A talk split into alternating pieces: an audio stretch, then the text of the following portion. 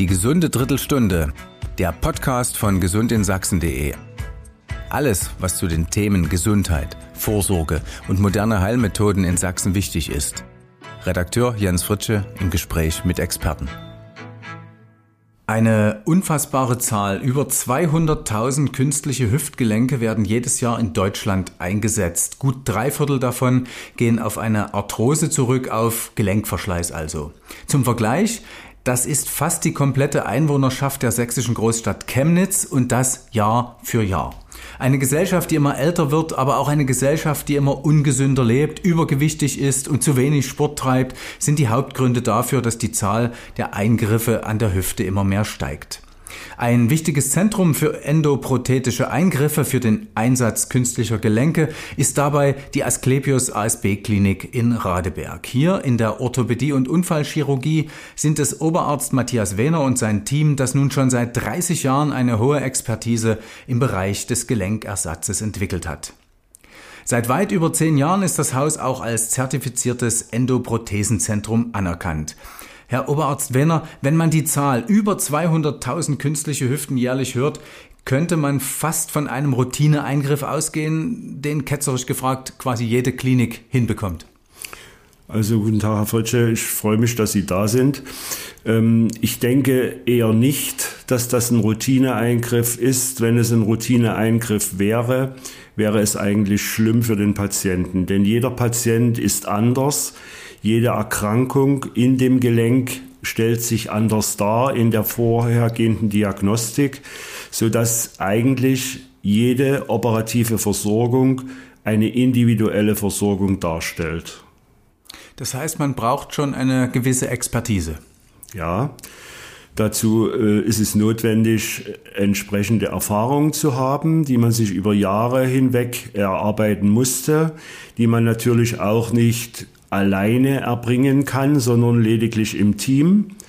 Und man braucht natürlich auch entsprechende äh, Unterstützung durch die entsprechenden endoprothetischen Firmen, die dieses Material zur Verfügung stellen, aber natürlich auch entsprechende Weiterbildung in unterschiedlichster Art und Weise, so dass ich äh, teilweise wegen endoprothetischer Versorgung in Oxford hospitieren durfte oder in, in den USA, in, in, Charleston.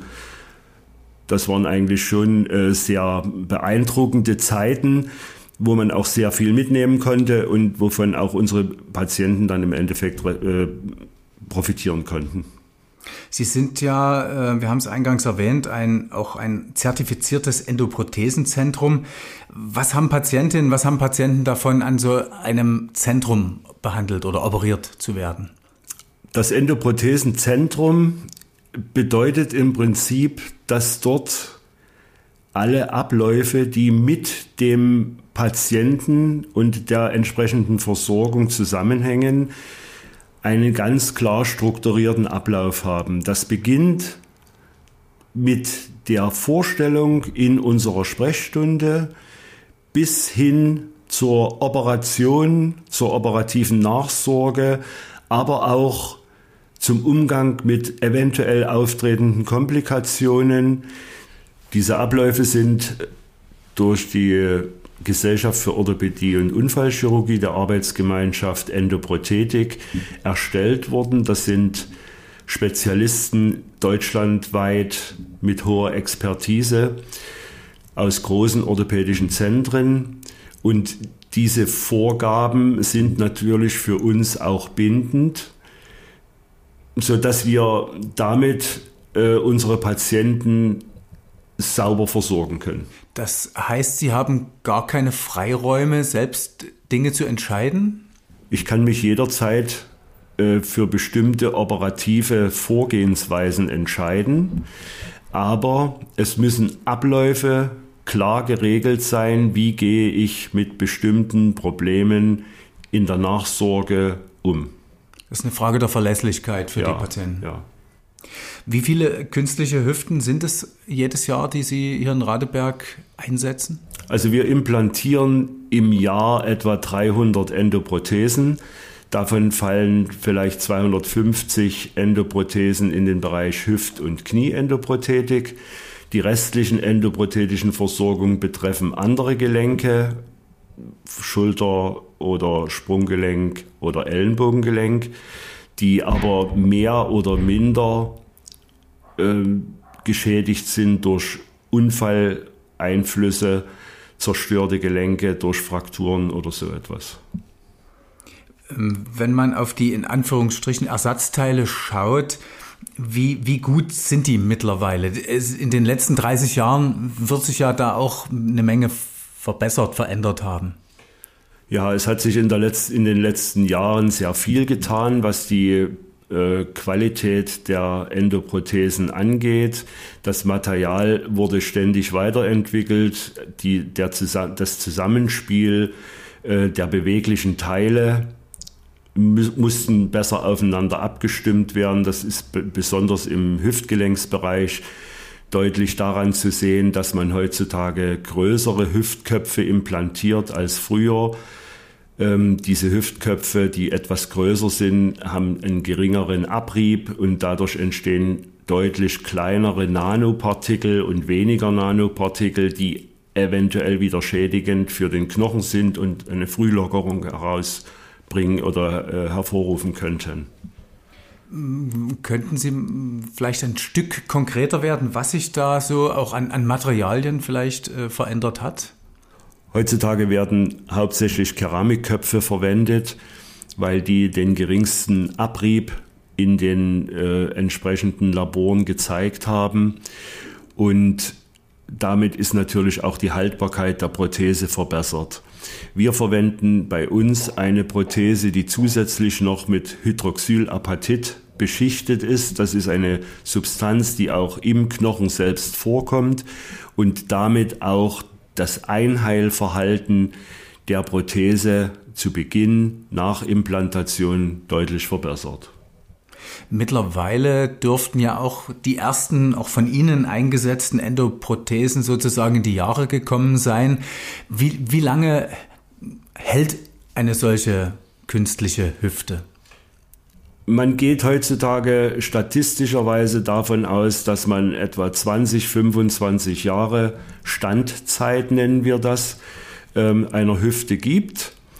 Dann ist eventuell ein Wechsel angezeigt. Manchmal kommt es auch zu Frühauslockerungen der Prothesen, so dass man manchmal auch schon eher wechseln muss. Das hängt immer davon ab, wie aktiv ist der Patient, welche Stressfaktoren wirken auf das Implantat und wie ist der Patient mit Begleiterkrankungen noch begleitet. Wenn man am Anfang auf die 200.000 implantierten Hüften oder Endoprothesen jährlich reflektiert, muss man natürlich sagen, dass in der nahen Zukunft auf uns Endoprothetiker große Aufgaben zukommen werden, denn die Wechseloperationen gestalten sich natürlich etwas problematischer als die Erstimplantation. Und die Zahlen werden zunehmen. Sie haben es ja gerade angesprochen. Es kommt auch ein bisschen darauf an, wie der Patient, wie die Patientin sich mit ihrer neuen Hüfte benimmt, bewegt. Was, was kann ich denn mit einer äh, künstlichen Hüfte alles oder besser gesagt, was sollte ich vielleicht nicht mit einer künstlichen Hüfte tun? Ja, es gab früher Beschränkungen, was die ähm, Tätigkeiten, die den Bewegungsablauf am künstlichen Hüftgelenk limitiert haben. Es ist heutzutage eigentlich so, dass man die Hüften, Hüftendoprothesen eigentlich normal belasten kann. Also ich kenne Patienten, die gehen ähm, auf ein Stand-up-Pedal, die gehen walken, die gehen joggen, es gibt Ski-Abfahrtsläufer, es gibt Leute mit Endoprothesen, die wieder in die Berge klettern gehen. Also dort gibt es kaum Limitierungen. Das Entscheidende ist eigentlich die Qualität der Implantation und die entsprechende Vorplanung, die wir am Hand unseres Computers durchführen können, sodass für jeden das richtige Implantat und die richtige Lage im Vorfeld schon äh, etwas festgelegt werden kann. Man liest und man hört ja auch immer von neuen Operationsmethoden, auch ähm, an der Hüfte. Ähm, Sie halten trotzdem an der, ich sage es in Anführungsstrichen, traditionellen äh, Methode fest. Ja, ich weiß, auf was Sie reflektieren. Sie sprechen von der minimalinvasiven Vorgehensweise, die ähm, direkt über dem Hüftzentrum von vorn durchgeführt wird. Das hat den großen Vorteil, dass man dort einen relativ kleinen Schnitt machen kann, ohne irgendwelche Muskulatur zu zerstören. Eigentlich ist der Begriff der Minimalinvasivität abzuleiten davon, dass man so wenig wie möglich Biologie zerstört. Der, den Zugang, den wir bei uns im Haus favorisieren, ist immer noch der seitliche Zugang, den wir aber so weit modifiziert haben, dass wir dort ebenfalls keinerlei Zerstörung von Muskulatur durchführen müssen. Dazu muss man sagen, in der Regel bei etwa 80, 90 Prozent, sodass auch das für uns ein minimalinvasiver Eingriff bedeutet. Wir sind oder beziehungsweise die Patienten sind in der Lage, aufgrund dieses Zugangs trotzdem am Folgetag nach der Operation das Bett zu verlassen. Und ähm, man hört auch, dass einige sogar nach vier Tagen schon wieder fast vollständig so rehabilitiert sind, dass sie laufen können. Ja, dazu muss man natürlich sagen, spielt der Patient auch eine große Rolle. Die Motivation des Patienten ist natürlich ganz entscheidend über das Outcome einer solchen Operation äh, zu entscheiden. Ähm, es gibt Patienten, die wirklich solche rasanten Fortschritte machen, die dann bei uns mithilfe der Physiotherapeuten bereits äh, auf dem Gang laufen, an Unterarm-G-Stützen, dann die Treppe steigen und dann sagen, was soll ich dann noch im Krankenhaus? Den Rest kann ich eigentlich zu Hause absolvieren. Aber Sie dürfen natürlich nicht vergessen, dass ähm, mittlerweile auch schon Hüftendoprothesen ambulant operiert werden. Das ist sicherlich nur in Ausnahmefällen möglich. Ich kann mich der Sache eigentlich noch nicht so richtig anschließen, ob das unbedingt gut ist, weil dann eben auch die entsprechende Nachsorge ganz klar geregelt sein muss. Und das ist, denke ich, in unserer Region noch nicht so weit vorangeschritten, dass wir das machen können. Auch ähm, computergestützte Operationen, auch davon ist immer mal wieder die Rede. Ähm, jetzt könnte man sagen, okay, Ihr kleines Haus äh, bleibt auch da bei der traditionellen Methode. Das hat aber sicher auch einen, einen, einen Grund. Es ist im Prinzip so, dass mittlerweile sehr viel darüber geschrieben und gesprochen wird. Aber ob sich das wirklich hundertprozentig durchsetzen wird, wird die Zeit zeigen und auch die entsprechenden Daten, die dann erhoben werden über die, über die Standzeit der Prothese und über die Qualität der Prothese. Wir selber haben das nicht im Angebot, weil ich, wie gesagt, noch nicht so hundertprozentig überzeugt bin, dass das der goldene Weg ist, um das, äh, diese Patienten zu versorgen. Sie hatten es ja eingangs auch, auch erwähnt, dass jeder Mensch ja auch anders ist. Das heißt also, der Computer ist eher so Standard äh, auf den, auf den Standardmenschen aus und Sie können als, als Operateur besser darauf eingehen. Ist das auch ein Grund? Da muss ich Sie korrigieren. Also man geht ja bei diesen computergestützten Operationstechniken und ich muss sagen gestützt, es ist ja nicht frei vom Arzt. Ähm, davon aus, dass man dort Bildmaterial einlesen muss, eingeben muss und anhand dieser Daten der Computer dann weiß, wie er gesteuert wird oder was er tun und lassen muss. Na, äh, ganz so ist es nicht, dass man dort äh, einfach sagt, das ist, der macht einfach irgendetwas. Nee, der macht das schon entsprechend der Vorgaben. Ja. Äh, ich halte sehr viel von der Navigation ähm, was sozusagen nicht CT gestützt ist, sondern was über Infrarotsensoren funktioniert. das hat eigentlich ähm, den großen Vorteil, dass man dort nicht zwingend daran gebunden ist, was mir der Navigator vorgibt. Das ist wie beim Auto. Ich kann mich immer noch entscheiden, dass ich einen anderen Weg fahre. Okay, wenn Sie jetzt zum Abschluss auf die vergangenen 30 Jahre, Sie sind von Anfang an dabei, das kann man ja auch dazu sagen. Ähm, wenn Sie auf diese 30 Jahre zurückschauen, warum war es richtig, 1992 hier eine künstliche Hüfte einzubauen? Der Ursprung, warum wir damit angefangen haben, war eigentlich die in unseren Augen nicht so suffiziente Versorgung. Bedeutet suffizient? Also äh, fachlich exakte Versorgung und für den Patienten eine, eine Versorgung zu bringen, die ihn schnell wieder auf die Beine bringt. Ähm, das resultierte einfach aus dem Mangel vorher an Implantatmaterialien. Ähm, und ich kenne noch aus meiner pflegerischen Zeit die Zeiten, wo die Patienten in einer Extension über sechs Wochen gelegen haben und dann ist irgendwie die Schenkelhalsfraktur verheilt und im Anschluss daran mussten die Patienten natürlich auch das Laufen lernen, aber mit einer fehlverheilten Fraktur läuft man natürlich nicht so gut. Und diese sechs Wochen feste Bettruhe hat natürlich ein Riesenmaß an Komplikationen hervorgerufen, Lungenentzündung, Thrombosen, Embolien, viele Todesfälle in diesem Fall. Und das war für uns natürlich ein Anspruch zu sagen, wir müssen die Patienten so versorgen, dass sie schnellstmöglich wieder funktionsfähig auf die Beine gebracht werden. Und das war eigentlich der, der Ursprung des Ansatzes, also rein aus der unfallchirurgischen Sicht.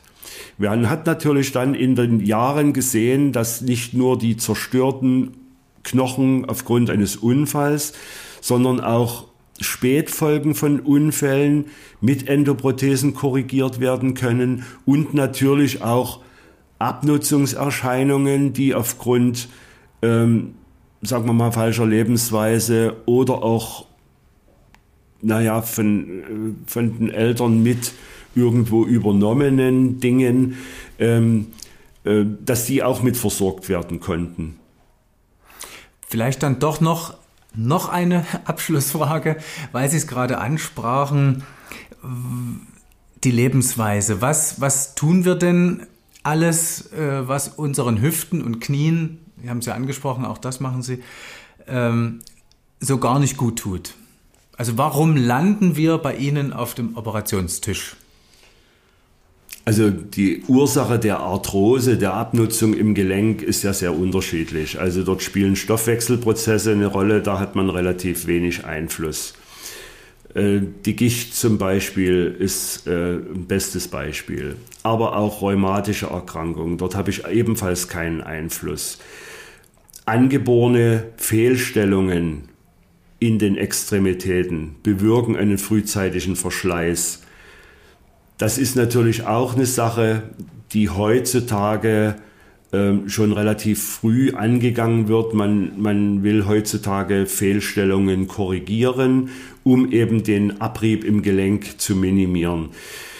Viele Probleme entstehen natürlich durch zu wenig Bewegung, denn wie sage ich immer so schön, Leben ist Bewegung und Bewegung ist Leben. Das heißt so viel, der Knorpel, der in unseren Gelenken irgendwie ernährt werden muss, ernährt sich nur, indem die Gelenkflüssigkeit permanent im Gelenk gleiten kann. Und das geht halt nur, indem das Gelenk halt bewegt wird. Wenn es natürlich überstrapaziert wird, dann entstehen natürlich dort Schäden drin. Und das hat man zum Beispiel in den Jahren, die ich so überblicke, auch bei vielen Hochleistungssportlern schon gesehen, die dann irgendwann endoprothetisch versorgt werden mussten, weil einfach die Belastungen zu hoch waren. Alles wie immer Alles im, im Rahmen. Genau. genau. Vielen Dank, Herr Wehner. Ich danke Ihnen.